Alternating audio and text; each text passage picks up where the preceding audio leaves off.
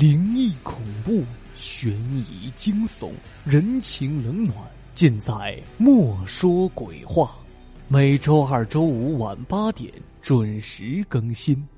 我是墨梅，让我们一同走进另一个世界。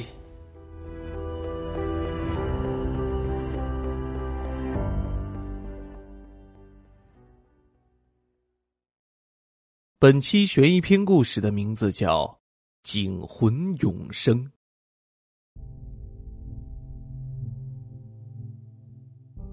有一句谚语说得好：“一正必三邪，人正必百邪。”这人正必先要魂正。人如果有正义之魂必有，阴灵邪魅就会退避三舍。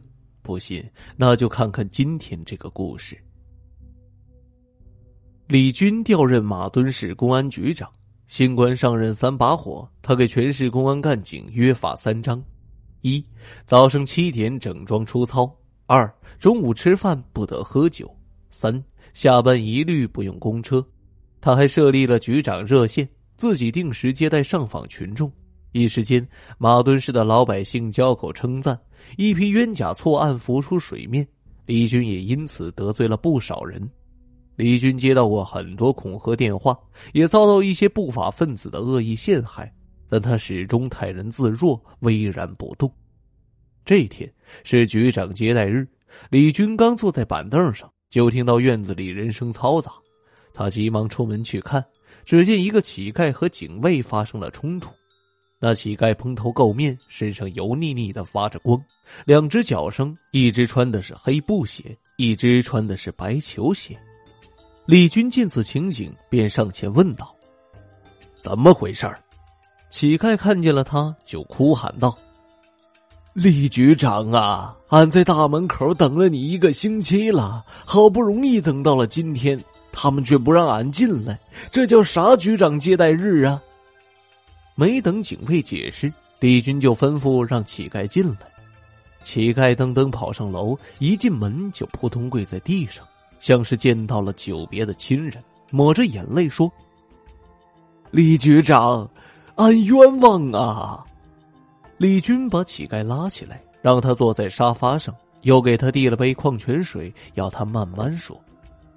乞丐把水咕咚咕咚几口喝完，开始自我介绍：“俺叫刘老柱，住在本市东风乡刘家村为了告状，倾家荡产了。”媳妇儿也跟俺离婚了，怕坏人暗害，俺才扮作乞丐。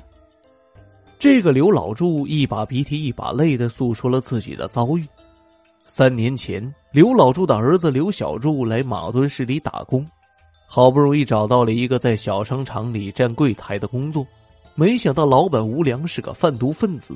他注意到刘小柱是从农村来的，老实可靠，就恶意拉他下水，给他吸了含有海洛因的香烟。刘小柱不久就中毒成瘾，被迫成了无良的贩毒走卒。刘小柱恨死了无良，但毒瘾时时发作，他又控制不住自己，只能任人摆布。后来刘老柱来城里看望儿子，正好刘小柱毒瘾发作，刘老柱才知道儿子被无良给毁了。他知道这样下去，儿子必是死路一条，便苦苦劝说儿子去举报吴良，立功赎罪。刘小柱在父亲的劝说下，终于下了决心举报吴良。一天晚上，刘小柱偷偷溜出了商场，和等在外面的刘老柱一道准备去公安局。没想到吴良察觉到了他们的行动，带着手下在空旷的大街上拦住了他们。几个人逼迫着刘小柱服下过量的毒品，然后逃之夭夭。刘老柱叫天天不应，叫地地不灵，眼睁睁的看着儿子痛苦的死去，至死都没有瞑目。刘老柱势单力薄，斗不过歹徒，只好寄希望于公安。但公安认定刘小柱是吸毒过量，查了几天就不了了之，一晃就是三年。在这三年里，刘老柱磨破了嘴唇，踏破了铁鞋，跑遍了有关部门，终于迎来了局长接待日。就这样，刘老柱的一线希望就寄托在李军这儿。李军听完刘老柱的话，顿时气得肺都要炸了。他说出的话板上钉钉：“在家安心等着，如果证据确凿，半年结案。刘老柱半信半疑的回去了。李军说干就干，经过两个多月的明察暗访，果然掌握了吴良的犯罪证据。吴良团伙很快被一网打尽，老百姓拍手称快。深受毒品之害、倾家荡产的人们燃放起鞭炮以示庆贺，整个城区就像过节一样。刘老柱也得到了喜讯，他在第一时间赶到儿子坟上，哭着对儿子说：“儿啊，你可以瞑目了。”世上的事有时也真是蹊跷。吴良这小子被法院判了死刑，在押解途中，警车竟然意外出了车祸。吴良侥幸逃脱，他恨死了李军这个公安局长，决意报复。他在黑市搞到了一把手枪，昼伏夜出，每天像幽灵一样守候在李军家不远处，等待时机。但李军因为工作忙，很少回家，生活没有规律，吴良很难碰到他。但机会总会是有的。一个月后的深夜，吴良终于等到了李军。只见李军骑着一辆自行车，慢慢悠悠的停在家门口。吴良在月光下看得分外真切，这家伙不愧是江湖老手。他神不慌心不跳的慢慢靠上去，枪口一下子抵住了李军的后腰，然后用阴森低沉的声音恶狠狠的说：“李局长，久违了，我吴良又回来了。你不让我活，我也不让你活。”他说罢就要扣动扳机，就在这一瞬间，李军突然扭过头来。吴良一看，吓得心脏都差点蹦出来。这个人扒了皮，吴良都认得，但不是公安局长李军。枪声响了，但夜深人静，大家都在睡梦中，好像根本没人听到。第二天。李军还没有起床，床头的电话铃声突然响了。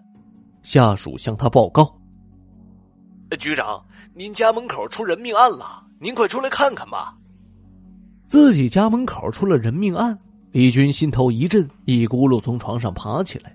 就在这时候，他愣住了，昨晚随手挂在床前的警服不见了。他找遍了大柜小柜，连洗手间都仔细搜查过，就是没有找到那件警服。没办法，他只好穿着便服走出门来。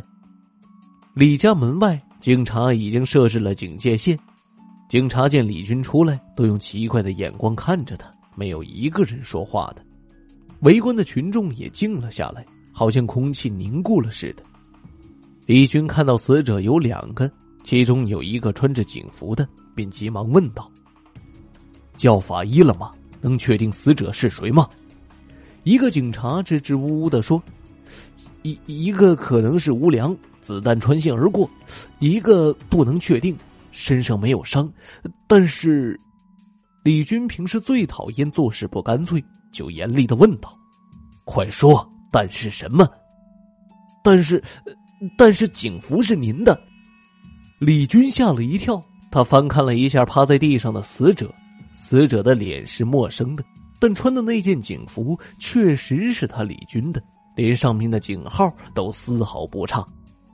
晚上竟然有人闯进了自己房间，偷了自己的警服，而自己竟然毫无察觉。被自己批捕在逃的吴良竟然被打死在自家门口，枪是谁的？偷警服的人是谁？偷警服的死者显然对自己没有恶意，要不后果不堪设想。李军感到案情重大。在他的布置下，死者的照片出现在网上、电视上、报纸上、协查通告上，但一个月过去了，没有任何消息。李军正等得焦急，刘老柱来了，他面如死灰，坐在李军面前，似难以启口。李军问了好多次，他才嗫嚅着说：“我考虑了很久，还是来了。那个死者好像……”好像是俺的儿子。李军眼前一亮：“你有几个儿子？”“俺就一个儿子，刘小柱。”刘小柱不是被吴良他们逼着服了过量的毒品后死了吗？李军大吃一惊，从板凳上豁的站了起来，诧异的看着刘老柱。刘老柱吞吞吐吐的说：“李局长，俺脑子没病，俺也觉得这事儿怪异。俺扒开儿子的坟看了，里面什么也没有。”李军听了，顿时出了一身冷汗。后来，李军暗中安排做了个亲子鉴定，鉴定结果是，刘老柱和死者的亲子几率为百分之九十九点九九九九。李军的脸色变得严峻了，他立即把这张鉴定书藏了起来，他怕别人看见。消息最终还是不胫而走，死者到底是谁，一时成了马墩市百姓的饭后话题。而且这案子也成了悬案，但有一点令人欣慰：从此以后，李军再也没有接到过恐吓电话。老百姓都说那天吴良是去报复李局长了，是李局长高尚的警魂救了他自己。后来，李军接到了省里的调令，让他到公安厅报道。这天晚上下班后，李军很累。想到明天就要到省厅任职，便早早的上床休息了。第二天早上，李军醒来，立即吓出了一身冷汗。床头的警服又不见了，他赶紧推醒了还在熟睡中的老婆。老婆一笑说：“我知道你今天要去省里，所以昨晚把警服拿去熨了一下，在阳台上挂着呢。”李军听了，吁了一口气。李军走了以后。马墩市三年没有发生命案。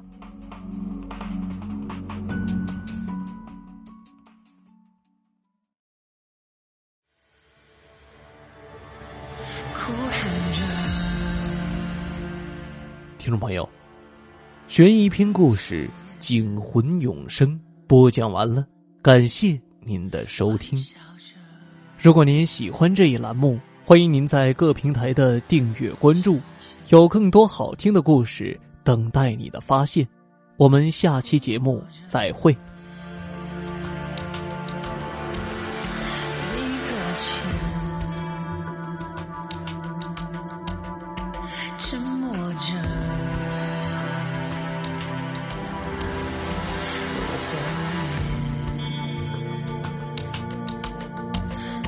沉浮之间。